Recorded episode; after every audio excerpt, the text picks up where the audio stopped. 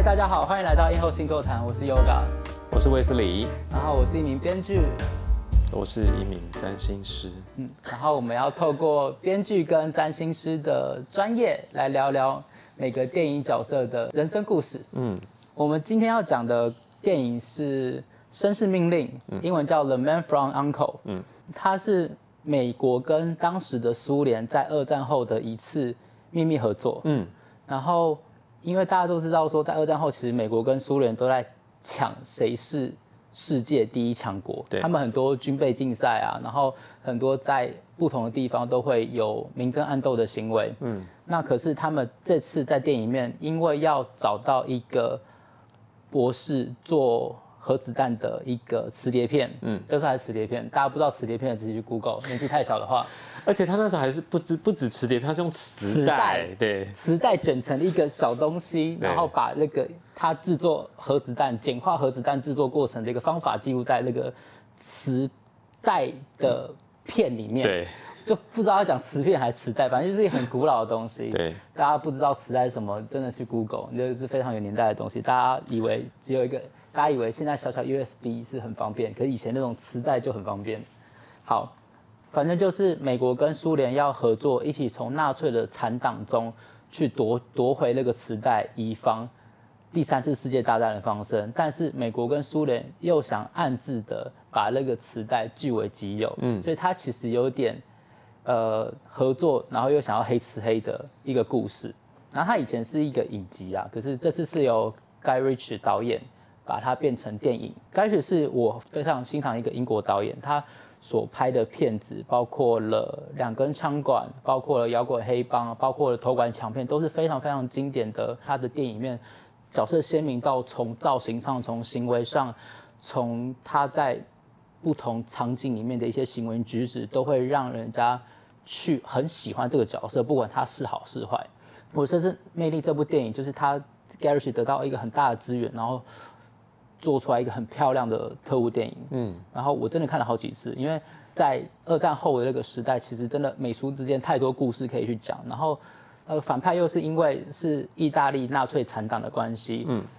然后他们又跑去意大利去取景，然后那个城市的氛围，然后加上他们为每个角色打造的造型都很有趣，然后选了两个角色，也是我很我蛮欣赏演员，一个就是饰演过超人的 Henry Cavill，嗯，然后另外一个就是后来因为性丑闻，然后慢慢从好莱坞淡忘掉，可是因为《Call Me by Your Name》爆红的 Amy Hammer，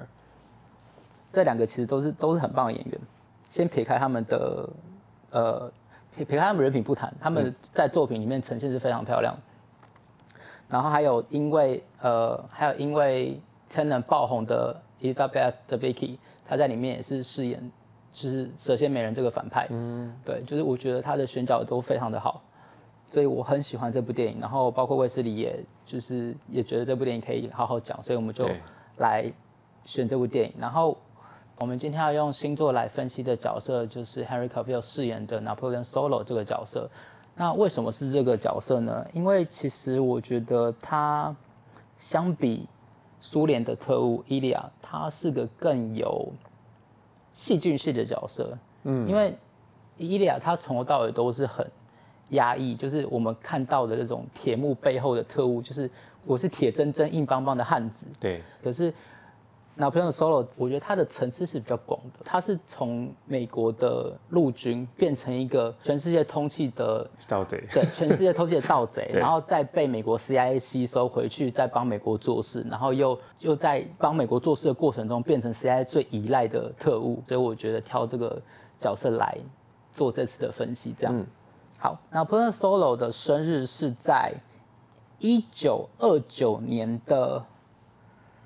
三月九号，双鱼座。对，那我就请卫斯理来帮我们介绍双鱼座的特性。好，双鱼座的特性啊，可能大家如果有听第一集的话，就会就有一点印象。我们有讲过海王星，嗯，哦，双鱼座是一个由海王星所掌管的呃星座。嗯，那双鱼座本身呢，这个星座象征了什么？象征了慈善，嗯，慈悲，好、这种悲天悯人的个性。然后再来就是，可能大家身边都有一大概都有一两位双鱼座，哈、双鱼座他们还有一种就是天真浪漫，好、到无可救药的性格，嗯，好，然后再来就是他们他们的边际不没有那么那样清楚。掌管他们的海王星会有一种消融边际的效果。嗯，再来就是他们的个性可能会让人家觉得有点迷糊。或者是说，他看很多东西都像是上了一层薄纱，嗯，那你看事情上了一层薄纱，看不太清楚，你就很多东西就有可议的空间、可变的空间，甚至你有很多东西原本确定的，也也都变得不是那么样的确定，嗯，好，那甚至双鱼座还会有一种沉溺在某样事物呃当中的这样子的个性特质，嗯嗯，对于 Napoleon Solo 来讲，他在我觉得他在电影里面，他不论遇到什么样的情景，包括电影一开场是他从西德潜入到东德，要去把我们女主角救出来。嗯，这个然后救出来，然后在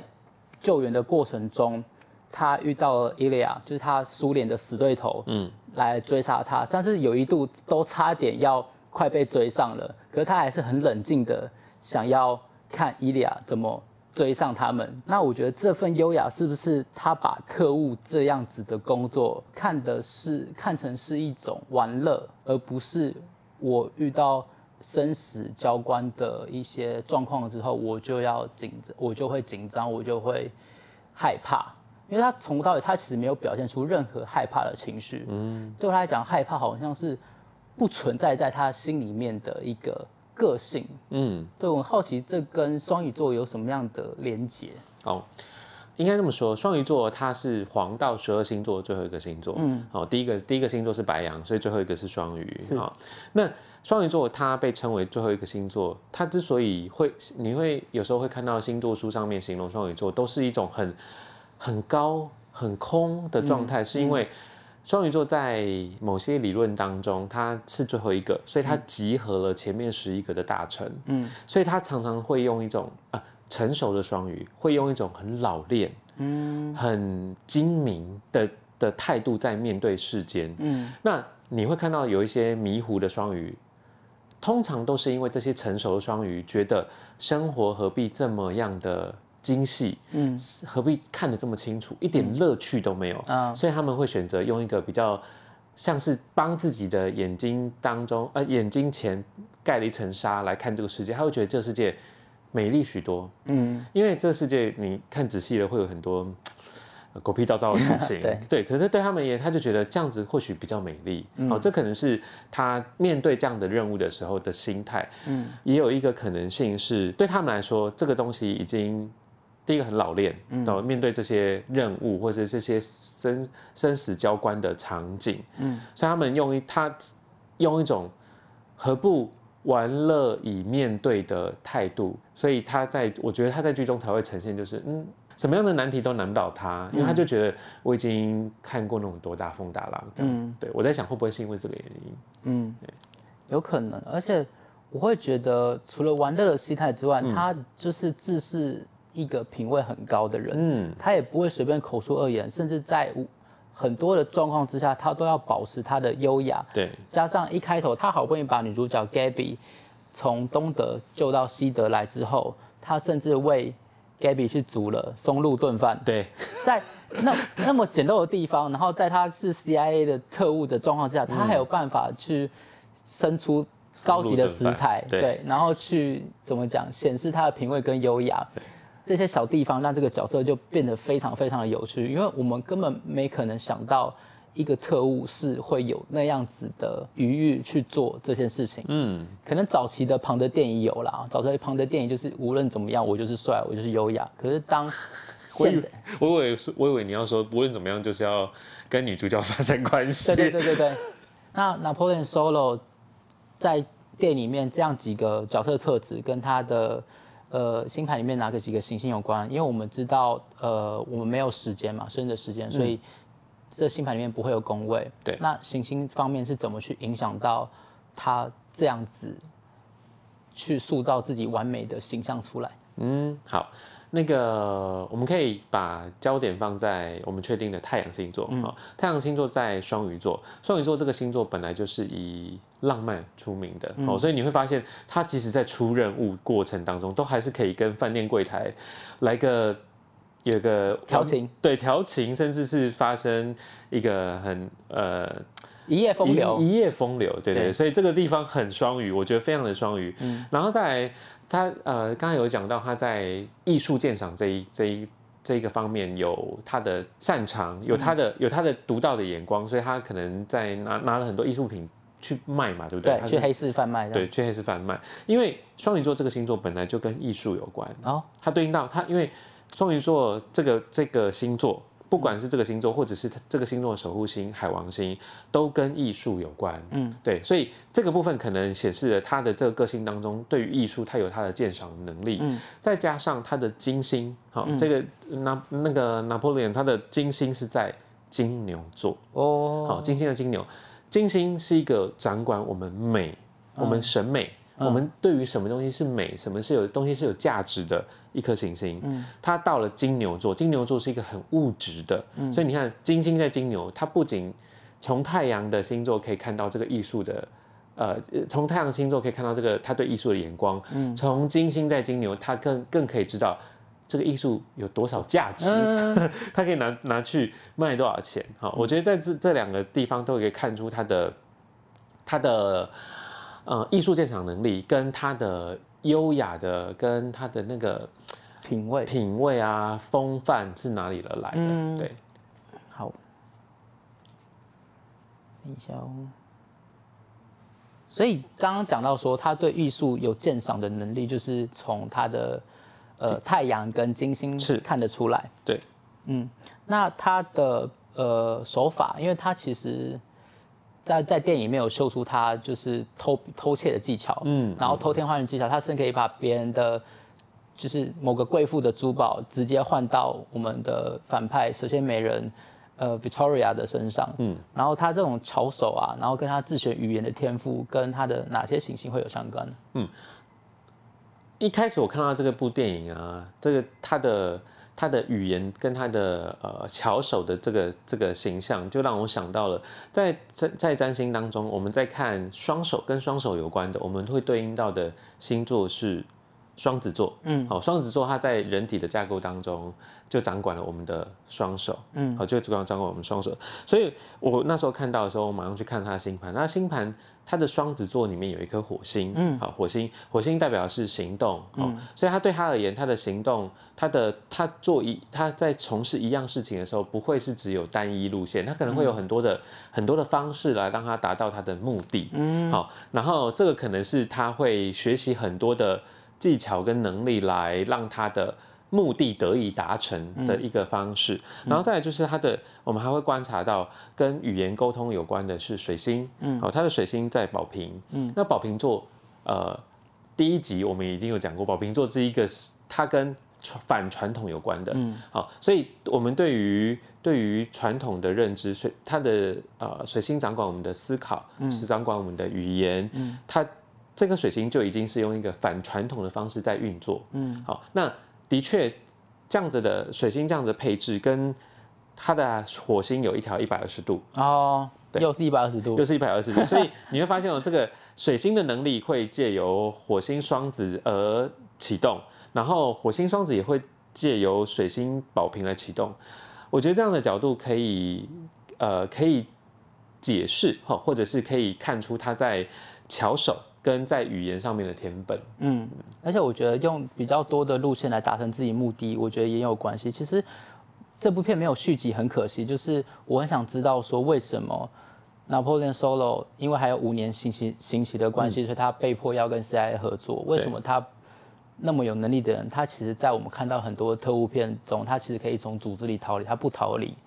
然后反而是利用这份工作，然后继续他的剪彩，他仍然都有可能另外在做黑市交易买卖，然后来然后来赚取他可以很轻易的吃到松露的生活。嗯，对，就是很很很好奇他最终的目的到底是什么。可是因为没有续集的关系，我们在第一集也没办法把呃拿破仑就像你刚刚讲的，他的目的到底是什么去讲述出来，因为其实他在里面没有像。伊利亚来的那么有目标，对，他目标就是完成任务就好，对。然后伊利亚反正就是想要很想要证明自己，然后很想要呃，因为伊利亚后来跟女主角 Gabby 有一点情愫，对，所以他也很想要把女主角遇到后后面，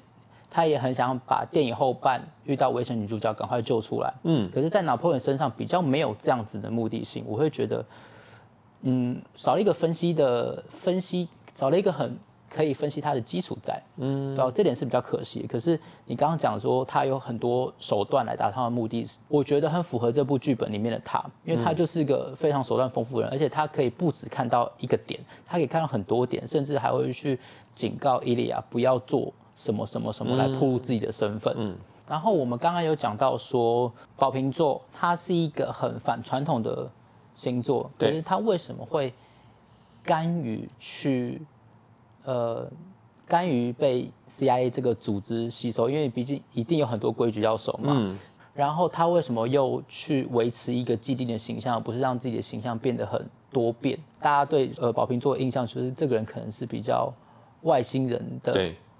星座，对所以我们很难理解宝瓶座真的在想什么。对，他这样子的塑造他自己跟是宝瓶座又有什么样的关系？还是我们要回到双鱼座去讲？我们刚才会提到宝瓶，是因为它的水星在宝瓶。嗯，那水星在占星当中，除了掌管我们的思考方式，还掌管我们的语言，嗯，好，然后也掌管了我们的呃逻辑，嗯，好，所以水星在宝瓶这件事情，我觉得，呃，可能对他而言，他他所所想的东西都是我要怎么样跟传统不同。就算他在 CIA 里面当间谍，嗯，我相信也是一个让 CIA 非常头痛的间谍。对，我记得有一幕是他那个他的长官来找他说：“你一定私下还有做一些买卖，对，不然我给我们给你的薪水，你应该吃不起松露顿饭。”对，对，对对对，然后再配合他在太阳的双鱼座，嗯，我觉得对他而言，或许他甘愿待在这样的一个组织而言，